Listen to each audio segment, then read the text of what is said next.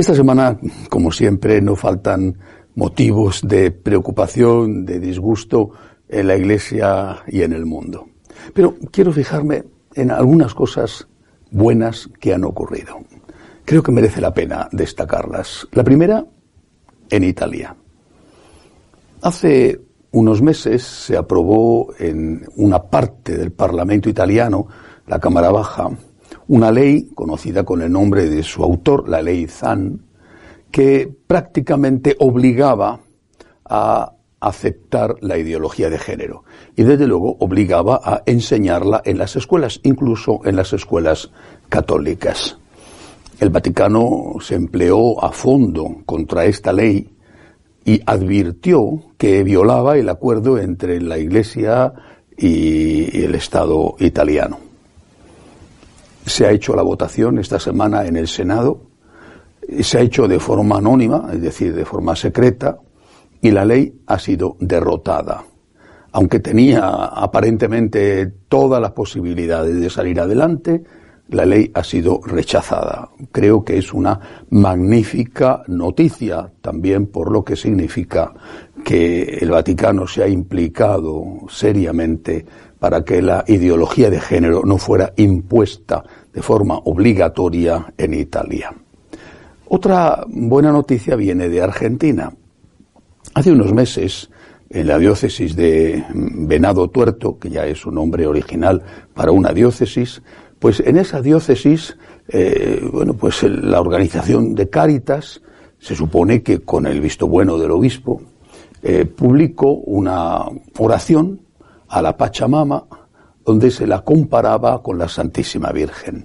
Aquello creó un revuelo enorme, hubo muchísimas protestas y los autores de esa blasfemia no tuvieron otra ocurrencia que decir que lo habían hecho eh, para estar en sintonía con el Papa Francisco.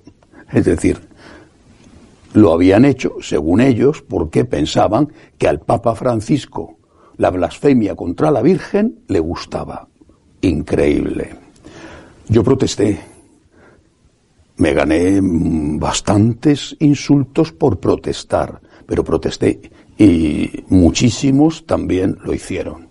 Bueno, pues esta semana ha presentado la dimisión por motivos de edad, 75 años, el obispo de Venado Tuerto. Y el Papa se la ha aceptado a los cinco días de haberla presentado. Me hubiera gustado, sinceramente, que le hubieran aceptado la dimisión o le hubieran forzado a renunciar al día siguiente de haberse publicado aquella blasfemia. Pero bueno, es una buena noticia que inmediatamente después de presentar eh, la renuncia se la hayan aceptado. Y creo que es una buena noticia que sirve de advertencia para los aduladores, esos que están dispuestos a lo que sea porque no creen en nada, con tal de agradar a su Señor. Y resulta que, pues que el Señor no está tan contento y que al final le hacen más daño al Señor con eso que quieren hacer en su honor que habiéndose quedado callados. Además tiene que servir para otra cosa. Es muy fácil insultar a la Virgen. No solamente lo hacen las sectas, cada vez es más frecuente entre los católicos. Y tienen que saber que la Virgen María no está sola. Tiene que saber que esta madre tiene hijos, hijos que la queremos mucho, hijos pecadores, por desgracia, pero hijos que la queremos mucho y que estamos dispuestos a dar la vida por ella si hace falta y que insultar a la Virgen no les va a salir gratis. Así que mejor que a la Virgen María la dejen de lado con sus paranoias y sus blasfemias, porque insultarla siempre va a tener consecuencias. Repito, esta madre tiene hijos y tienen que saberlo los que con tanta facilidad la insultan. Una tercera buena noticia, aunque esta creará problemas. Eh, buena noticia por lo que ha hecho la Iglesia, no por eh, la noticia que origina eh, el acontecimiento. Una niña de 11 años está embarazada en Bolivia fruto de una violación por alguien de su familia. La buena noticia es que la Iglesia ha dado todo su apoyo a la niña. Y que la niña, con el apoyo también de sus padres, ha decidido llevar adelante el embarazo y no someterse a un aborto. Y ahí es donde se ha desencadenado el demonio feroz.